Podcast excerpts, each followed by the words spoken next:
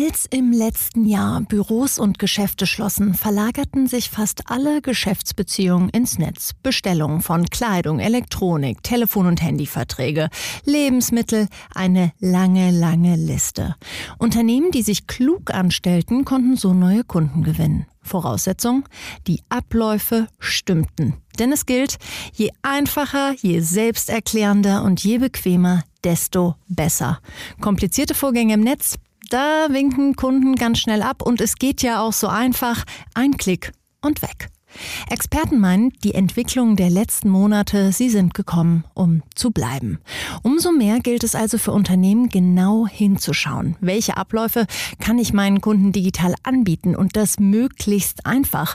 Und was bedeutet das eigentlich für mich? Wer sind denn meine neuen Kunden? Und vor allem, zahlen die die Rechnung? So klingt Wirtschaft. Zukunftsthemen für Unternehmen. Ein Podcast der Solutions bei Handelsblatt. Mein Name ist Jessica Springfeld und all diese Fragen sind bei meinem heutigen Gast perfekt aufgehoben. Kai Kalchthaler, er ist CEO für die Dachregion bei Experian. Guten Morgen. Guten Morgen, Frau Springfeld. Ich habe es gerade schon gesagt. Corona hat noch mehr Geschäfte ins Netz verlegt. Das muss ja an sich überhaupt nichts Schlechtes sein, aber wenn wir uns das Ganze mal aus der Entfernung angucken, ist es ja letztlich so, ich kenne meinen neuen Kunden nicht unbedingt und ich sehe ihn ja erst recht nicht. Wo liegen da also für Geschäfte die Herausforderungen?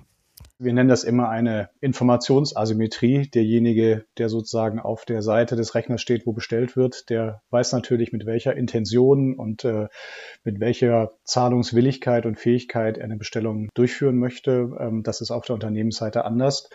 Und äh, daran liegt eben die Hauptherausforderung. Ähm, erstmal zu erkennen, gibt es diese Person überhaupt, die da bestellen möchte, oder ist es irgendeine auch geklaute Identität? Und falls ja, ähm, möchte der bezahlen, beziehungsweise kann er seine Rechnung bezahlen?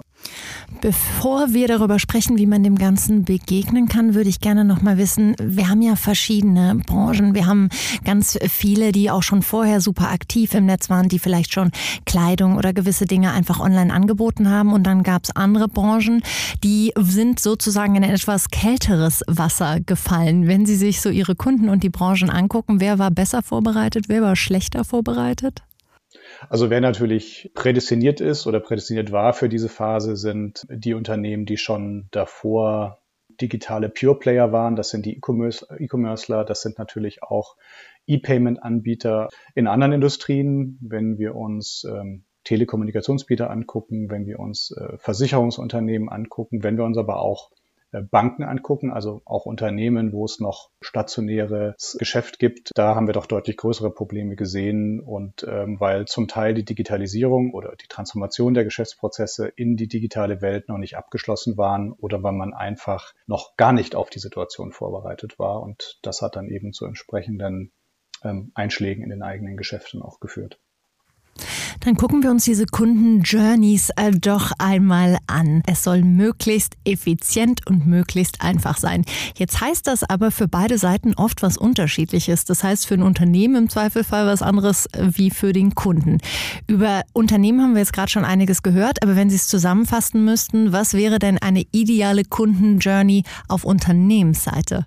Die optimale Journey auf Unternehmensseite ist natürlich erstmal, dass äh, die Prozesse sehr effizient und sehr sicher ablaufen. Effizient heißt, dass möglichst wenig Kosten bei der Prozessierung entstehen. Das äh, ist meistens, wenn sehr viele Medienbrüche, wenn unterschiedliche Systeme, viele manuelle Eingriffe notwendig wären. Das heißt, ähm, je besser und je stärker die Prozesse digitalisiert sind, äh, desto effizienter. Und das Thema Sicherheit Darüber haben wir auch schon gesprochen. Es geht darum, eine Identifikationsprüfung durchzuführen. Ähm, also gibt es das Unternehmen, gibt es den Konsumenten, der bei mir bestellen möchte ähm, und wie sieht es mit der Zahlungsfähigkeit und auch mit der Zahlungswilligkeit aus? Das ist aus Sicht des Unternehmens, äh, würde ich sagen, die optimale äh, Customer Journey, wenn diese Rahmenbedingungen stimmen und der Kaufprozess sehr einfach durchgeführt werden kann ähm, und damit eben auch eine hohe äh, Conversion, also eine hohe Abschlussquote erreicht werden kann. Einfach, das gilt dann auch auf Kundenseite, das kenne ich von mir selbst. Ich bin inzwischen schon genervt, wenn ich nochmal alle meine Daten eingeben muss. Denke mir immer so, meine Güte, das hast du jetzt auch schon die letzten Monate tausendmal getan. Wie ist das auf Kundenseite? Wie, was kann man da zumuten und wie macht man es den Kunden so einfach wie möglich?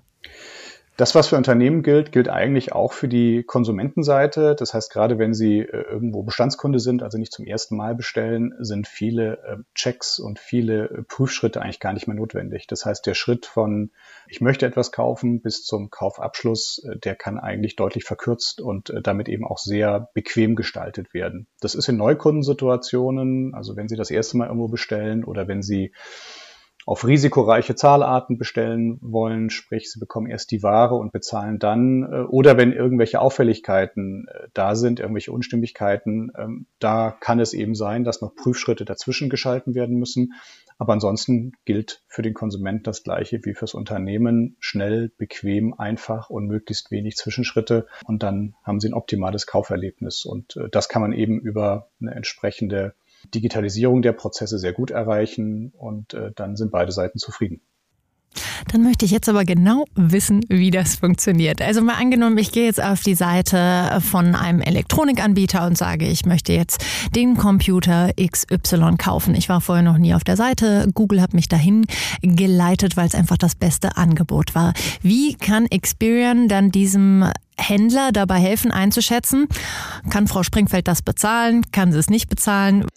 Also das erste haben Sie schon mal genannt, wenn Sie sagen, Sie haben vorher eine Google-Suche ausgeführt. Also man kann ähm, eine Einschätzung schon treffen, deutlich bevor man beginnt, sich auf einer Webseite umzuschauen und sich ein entsprechendes Produkt auszusuchen, nämlich schon alleine über welche über welchen Weg Sie den Weg auf die, auf die Webseite gefunden haben. Das kann eine Google-Suche sein, das können irgendwelche Werbeschaltungen auf Online-Medien sein. Das ist schon mal eine Art von Vorqualifikation. Dann gibt es weitere Möglichkeiten. Sie nutzen, es gibt unterschiedliche Devices, ob das jetzt der Laptop, ähm, der, das, das Tablet oder das Handy ist, mit dem Sie auf die Webseite gehen. Und auch das ist schon ein, wir nennen das dann Identifier dafür, ob das eine sichere oder eher eine unsichere Transaktion ist. Dann ist es das Surfverhalten auf der Seite. Ist das so, wie ein Mensch sucht und findet und eben in den Warenkorb legt? Ähm, oder könnte es auch ein Bot sein. Und dann geht es eben darum, was legen Sie in den Warenkorb? Ist das ein Produkt mit einem hohen oder mit einem niedrigen Risiko? Und äh, dann geht's weiter. Dann geben Sie Ihre Adresse ein, dann äh, wählen Sie eine Zahlart aus und ähm, das alles ähm, ergibt einen Informationskranz, den äh, man verwenden kann, um einzuschätzen, ob das ein Kauf ist, der ähm, aus Sicht des Unternehmens sehr sicher durchgeführt wird. Also sprich, man kann ein hohes Limit einräumen, man kann Zahlarten anbieten, wo man als Händler ins Risiko geht oder eben nicht. Und dann muss man eben gegebenenfalls auf andere Zahlarten gehen, die eine höhere Absicherung bieten oder eben noch Zwischenschritte einbauen.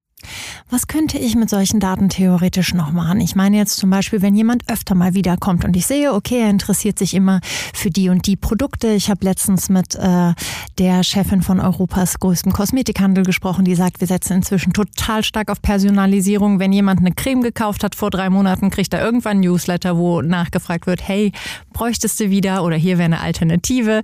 Ähm, sind auch solche ähm, Dinge möglich, dass ich das Programm sozusagen darauf programmiere, mir weitere Tipps ähm, für einfach noch einen besseren Kundenkontakt zu geben?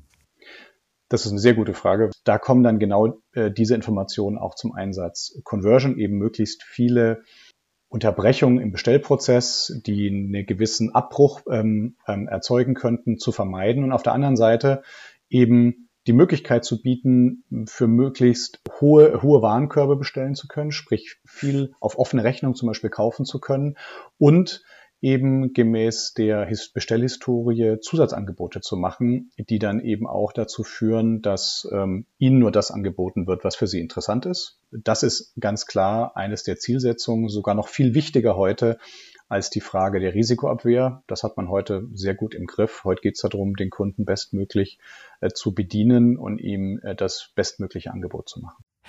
Okay, jetzt stelle ich mir vor, da sitzt ja niemand ähm, bei Experian oder bei dem äh, Unternehmen und äh, guckt sich das immer alles an. Das läuft ja alles inzwischen über, ähm, über Computer, über künstliche Intelligenz, über Machine Learning. Wie darf ich mir sozusagen diese ganze Mechanik im Hintergrund vorstellen? Ist es so, dass sozusagen das Programm immer besser wird, je länger es läuft? Das ist das Ziel. Natürlich startet man immer als Unternehmen einmal mit dieser ähm, Optimierungsreise, so möchte ich das mal nennen. Das Ziel ist es, aus den ganzen Geschäftsprozessen, die bewertet und betrachtet werden, dass man da Erkenntnisse daraus zieht und dadurch die eigenen Algorithmen immer besser macht. die ähm, immer weiter selbst lernen aus richtigen Entscheidungen und aus falschen Entscheidungen, also die auch ich sag mal, das menschliche Verhalten imitieren. Und so haben sie eine Qualitätsschleife, die die Algorithmen immer besser machen, die Unternehmen dann helfen, eben mit einer signifikant hohen Zahl, Prozentzahl dann eben auch die richtige Entscheidung zu treffen. Können wir mal über ein ganz konkretes Beispiel sprechen? Ich weiß, Namen müssen da nicht genannt werden, aber könnten wir uns mal so einen Prozess angucken, wo Sie vielleicht ein Unternehmen beraten haben und wie es am Anfang aussah und wie es am Ende aussah? Wir sind sehr stark im Online-Fashion-Geschäft und äh, da gibt es verschiedene Ansatzpunkte. Das erste ist, wie kriegt man eine Durchgängigkeit zwischen ich kaufe im Laden und ich kaufe eben online. Wie kriegt man das sehr gut kombiniert? Man spricht auch ähm, von Omnichannel-Ansätzen, dass ich überall das gleiche Shopping-Erlebnis habe. Ich bin überall bekannt, überall ist meine Bestellhistorie bekannt, ich bekomme die gleichen äh, Vorzüge.